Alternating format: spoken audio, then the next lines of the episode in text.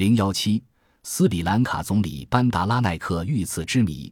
一九五九年九月二十五日上午，斯里兰卡总理班达拉奈克在总理官邸接见拜访者。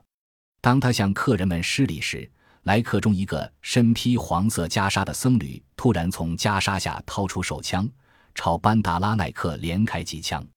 班达拉奈克立刻倒在血泊中，再也没有醒来。消息传开。人们沉浸在悲愤之中，近五十万人身着丧服前往班达拉奈克官邸吊唁。所罗门·班达拉奈克于1899年出生于西兰一个显赫家族，他的父亲有“西兰第一人”之称，他的家族与英国上层社会关系十分密切。1919年，班达拉奈克从科隆坡的圣托马斯学院毕业，又远涉重洋到英国牛津大学攻读法律，取得了高级律师资格。一九二三年，班达拉奈克回国，开始律师职业生涯。当时斯里兰卡仍处在英国殖民统治之下。为了争取民族独立，班达拉奈克毅然放弃了待遇优厚的律师职业，开始从政，投入到民族解放事业中。他参加了统一国民党。由于他的卓越的才能，一九四六年，班达拉奈克被选为统一国民党副主席。后又出任众议院领袖，担任卫生和地方行政部长。一九五一年，班达拉奈克辞去了原有职务，退出统一国民党，成立了一个新党派，叫自由党，任主席。一九五二年，成为众议院反对派领袖。一九五六年，班达拉奈克在大选中获胜，组织新政府，担任总理兼国防和外交部长。班达拉奈克执政后，提出了八项政治主张，即摆脱英联邦统治，成立独立的共和国，把决定国计民生的主要企业收归国有，发展工业，免除对外国的依赖，满足农民对土地的要求，取缔外国人对商业贸易的垄断等等。这些主张深受斯里兰卡人民的欢迎，被称为通往幸福之路的改革。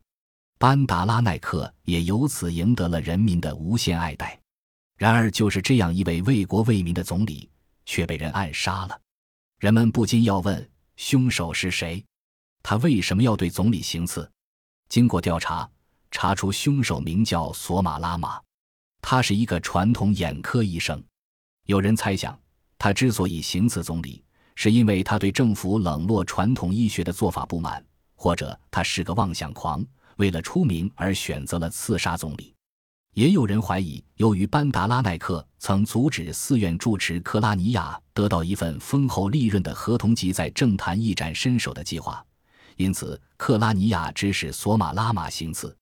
善于观察分析政治的人则认为，事情没有那么简单，因为班达拉奈克的政治主张符合广大民众的利益，却损害了英美及统一国民党内部大地主、大资本家的利益。所以极有可能会有预谋的行刺，这其中内幕不仅涉及佛教界人士、政府中的内阁成员，而且有美英情报机关的特务。他们不仅策划了行刺班达拉奈克计划，而且还拟定了新的内阁成员名单，企图进行政变。这种种猜测都有可能存在，但是没有拿到充分的证据。最终的结果是，索马拉玛被处绞刑，四个同伙被处终身监禁。班达拉奈克遇刺身亡了，但他的事业并没有停滞不前。